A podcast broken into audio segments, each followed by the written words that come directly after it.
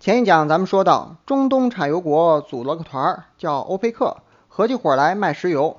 可因为中东地区的民族、宗教等问题太多，他们远看是一个团结的班集体，走近一看却是一群塑料姐妹花。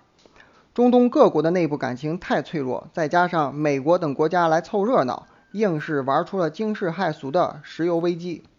这种事情一共发生了三次，但第三次影响比较小。所以咱们就好好讲讲前两次。一，第一次石油危机引起这次危机的有两拨人，分别是以色列犹太人和阿拉伯国家阿拉伯人。他们之所以吵架，主要还是因为地盘的事儿。中东这里有块地儿，以前是犹太人的老家，后来他们逃难去了，于是中东多数地区归阿拉伯人了，包括这块地儿。二战结束后，在联合国的安排下，犹太人回老家建立了以色列。可等真正到了老家，他们才发现自己就像一个插班生。这地儿原来是我的位子啊！你们是谁呀？你是谁呀？出去，没你的位子了。突然被插班生占了块地盘，信仰还和自己不同，阿拉伯人受不了了，抄起家伙就开和以色列开干。我送你离开千里之外。这里地盘都是我的。但凡上过初中的人都知道，班里谁牛气，并不是看个头大小，而是看他哥是谁。而以色列他哥是美国。关于美国为啥支持以色列，说法很多，比如美国有很多犹太人土豪，以色列地理位置很重要等。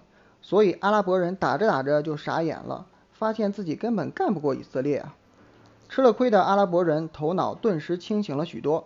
过去他们一直低价给欧美各国供油，到头来却被坑，于是他们做出了决定：我要涨油价。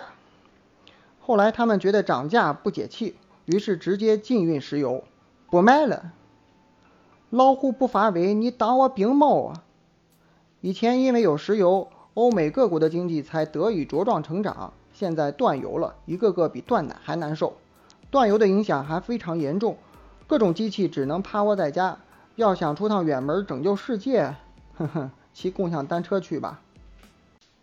据说当时为了省油，美国总统都减少了乘坐飞机的次数。没了石油，工厂就没有动力和能源，工厂倒闭，工人失业，人们没有钱消费，政府也没有了税收，经济一片萧条。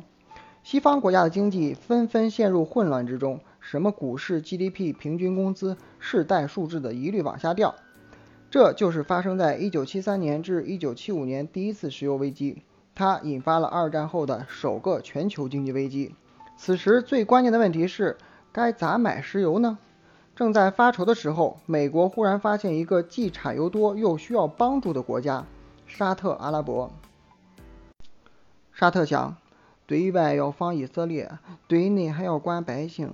我太难了，于是美国就去给沙特撑腰，但是有条件。老三，我给你资源，条件是以后石油交易只能用美元。够意思，当然行啊。有了美国的支持，沙特鸟枪换炮，重拾信心，还帮美国拉拢了其他欧佩克的小伙伴，合作共赢啊，No problem。从此以后，国际上有了一条新规则。石油只能用美元买，这就叫美元与石油挂钩。总之，各国又能愉快的买石油了。欢迎下次光临，啦啦啦啦啦啦，我是卖油的小行家。第一次石油危机就这样收尾了。各个国家之后变得又怎么样了呢？一、美国，各国都用美元买石油，囤的美元一多，最后还得去美国消费，这就叫石油美元回流。结果，美国不仅买到了石油，还美滋滋的把花出去的钱又收了回来。二，中东产油国，油价高了，中东产油国也大赚一笔，从此盖房修路奔小康。油价由我不由天，心情好多挖一点，油价下降；心情不好就少挖一点，油价上涨。有石油真的可以为所欲为。三，其他国家，其他国家吃了这次危机的苦后，开始意识到不能再过度依赖石油。新能源才是未来的出路，并且欧美这边也开始学中东产油国组团儿。